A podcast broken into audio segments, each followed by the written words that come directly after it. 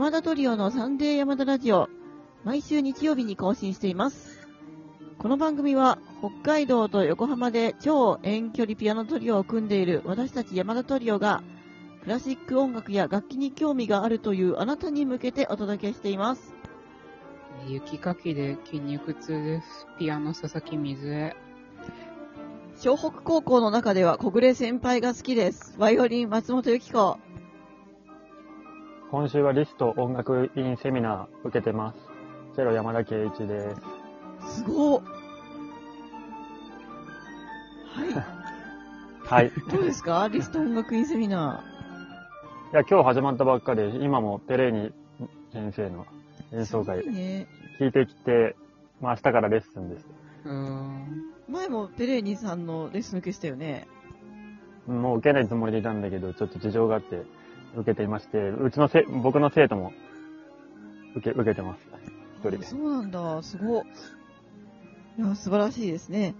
ということでね、えーね、山田は、あの、一生懸命チェロを勉強しているところなんですが、私は前回、アニメのリトルウィッチアカデミアについてお話ししてまして、で実はあの後ね、LINE の着せ替えとスタンプを買ってしまいました。あとはね、ああ、送ってきましたね、そういえば。あれがそうですか？そうなの。あと、どアニメの中でかかってる音楽もすごい素晴らしいんですよ。世界的なエレクトーン奏者で、作曲家でもある大島みちるさんという方が作ってらっしゃる音楽なんですけど、パリオペラ座のオーケストラとかが演奏してて、演奏も素晴らしくて、サウンドトラックも買ってしまいました。うーん、いいね、でも。音楽がいい。もうすごくいいです。リトルウィッチアカデミアクロニクルっていう公式ガイドブックも買っちゃったし、もう大変なことになってるんですけれども、今日お話ししますのは、リトルウィッチアカデミアではなくて、思い出の一曲、スペイン交響曲ということでお送りいたします。以前にですね、一発屋の回で作曲家についてはお話ししたんですけれども、この曲はすごく思い入れのある曲なんですね。うん。でこの。曲と出会ったのはですね、まあ、バイオリンの人はみんなね、思い出があると思うんですけど、私は中学の時なんですけど、当時、私横浜に住んでるんですが、あの、よ横浜にある港未来ホールっていうところでですね、ザハール・ブロン先生の公開レッスンを聴講できたんですよ。で、ザハール・ブロン先生知ってますかね？うん、聞いたことある。まあね、山田知ってるかもね。うん当時一世を風靡していたバイオリニストで樫本大臣さんという方がいらっしゃるんですけどその樫本大臣さんの先生のレッスンが見られるっていうことでですね母が見つけてきてくれたんですけどザハール・ブロン先生ってすごいいろんな生徒さんを育ててらっしゃってでその時ブロン門下一大ムーブメントみたいなのが起こってたんですよ。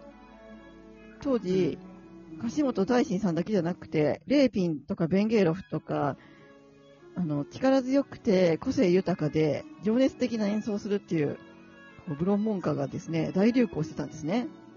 うん。で、今だと、今は、今も、その方たちも大活躍してるんですけど、私は岸間真由さんっていう人が大好きで、その岸間真由さんがこの時受講生で来てたんですよ。うん。うん。そう、なんか、もう今すごい有名な人がいっぱい、さっきや直人くんとか、もうなんか結構すごい人たちが受けてまして、本当に見られてよかったなと思ってるんですけど、あの時ですね、えーまあ、受講生の一人がラロのスペイン交響曲で受講してたんですね。でその時、なんてかっこいい曲なんだろうと思ったっていうのが、まあ一番最初の出会いですね。で、その後、当時教わってた先生に、この曲をじゅ、えー勉強したいっていうことをお願いして、レッスンを受けてたんですけど、大学を受験するときにも、この曲で受験したんですよ。ああ、そうなんだ。そうなの。で、その時はもう別の先生、えー、住安郎先生という先生に教わってたんですけど、レッスンが本当に楽しかったですね。あのーやっぱ好きな曲だし、あとは受験のために時間が限られてたし、まあ先生としてはもっとおっしゃりたいことが無限にあったと思うんですけど、自分の演奏が変わっていくのを実感してて、本当に楽しかったですね。まあ、受験は、ね、辛かったですけど、バイオリンは楽しかったかなと思ってます。うんうん。まあ、バイオリンの楽しさとか、喜びを教えてくださった先生ですからね。本当に長い時は3時間以上レッスンしてくれたこともあったし、本当に一生懸命教えてくださったなと思ってます。3時間のレッスンってすごいよね。うん、でも本長い当に、なんうんなんか高3の時にその先生に変わったんだけど、もう時間がないから、うなんん。なんかもうその時にその受験する曲も決めて、うん。だからもう、ね、限られてるからもう、とにかくいいところを、こう、伸ばそうっていうのと、もうね、3時間くらいやってくれたりもしましたね。うんうん。いや、本当にね、あの素晴らしい先生だったなと思うんですけど、まあ、それがですね、この曲の思い出ですね。本当に、あの、聞くとね、思い出しますよ、この時のことを。その、レッスンとか、その受験のこととかっていうことかな？まあ、そう、そうだね、それもだし、うんでもやっぱりそのバイオリンをこう、好きな気持ちっていうかね、その情熱を感じた時のこととかを思い出しますね。やっぱり、すごく私にとって大事な曲ですね。なるほどね。はい、ということでね、うんあ、の、このお話お話は終わりなんですけども、うんえーラジオトーク公式アプリからお聞きくださってギフトをお送りくださったリスナーさんにお礼を申し上げたいと思います。直吉五本様、上本大志様、競馬の先生様、ボスデン様、ミルローズ様、セリシャス様、ありがとうございます。ありがとうございます。ありがとうございます。えっ、と、それでですね、アニメに関するお便りをですね、いただいておりますので、ご紹介したいと思います。えーまずはですね、セリシャス様から、魔法少女マドカマギカは息子が大好きだったアニメです。あ、そうなんだ。ありがとうございます。私と気が合いますね、きっと、息子さんは。私とは合わないかもしれないですね。はい、それからですね、競馬の先生様から、弟はガンダムが好きで、プラモデルもガンダム買うやつは素人だと言って、ガンキャノンを買ったり、ザクの中でもシャア・ザクが一番強いんだと熱弁してます。私はドカベンが好きです。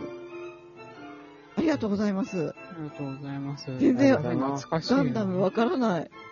私もね、ガン、山田見たことあるガンダムうん、ちょっと。あ、そうなんだ。私もちょっと、あの、アムロがね、僕、父さんからぶたれたこともないのにみたいな有名なセリフあるじゃないですか。おえ？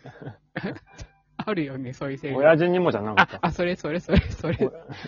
そ、そ、シンがちょっと混ざっちゃったんじゃない？今。そのシーンまで見ましたね、私。あ、こ、この、このセリフってこんなシーンでこんな風に言うセリフだったんだって、もうすごいなんか感動した覚えがあります。ガンダムは本当にね、全うん然パッパラパーなんですね。たシリーズたくさんあるしね、まあでもいい作品だと思いますよ。あそうですかちょ、。ちょっとしか見たことないけど。うんドカベンも出てたね。ドカベンうちさ、あの、昔漫画があって家にうん。結構読んでましたね。私、父親が集めてて、普通あのそれそのそのを世、代好きかもね。ううんん。それを私も見ていました。普通に楽しかったです、あの漫画も。うん。野球の漫画でしょ？そうそうそう。そう。山田太郎でしょ？あ、そうなの？え、そうえ、しこれわかんない。え、え違うの？知らなかった。すいませんえ。全存在しか知らない。ここ個性的なキャラがね。水島先生に、新潟県だね。あ、そうなんだ。うー。うんん。